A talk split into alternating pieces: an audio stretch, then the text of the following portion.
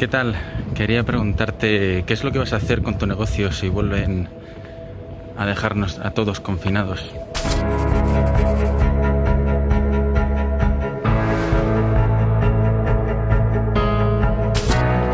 Es una pregunta que, pues bueno, yo hago mucho a otros empresarios para reflexionar un poco sobre ese plan de contingencia que todo el mundo debe tener, ¿no? Y que creo que muchos pues no tienen.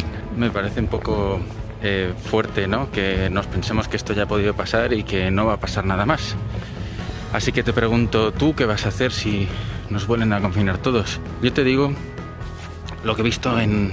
Disculpa que lleve la máscara, es que como ya es obligatorio en Madrid también, pues así, así tenemos que estar. Oye, no te he dicho nada. Suscríbete al canal.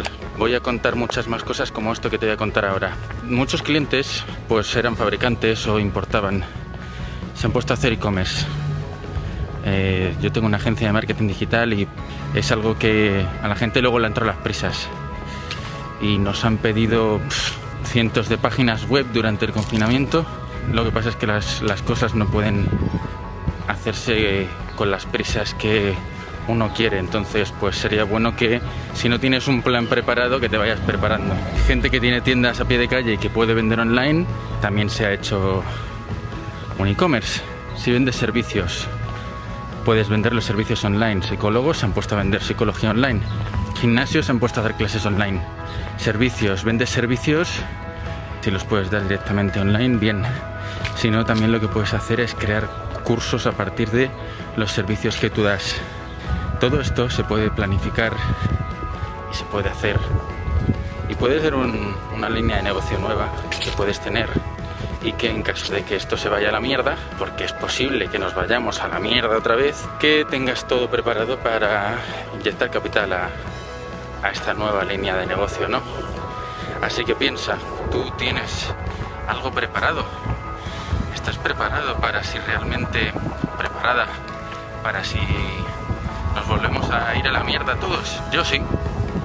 La cuestión es ¿qué vas a hacer tú para prepararte para recuperar tu facturación o bien mantenerte mientras sigamos en esta situación de inestabilidad económica?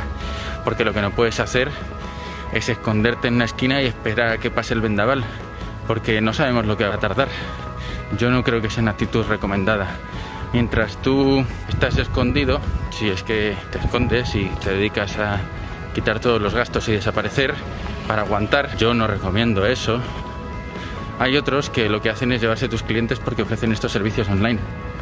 Nosotros tenemos clientes con e-commerce que mientras muchas tiendas estaban paradas, ellos han seguido vendiendo.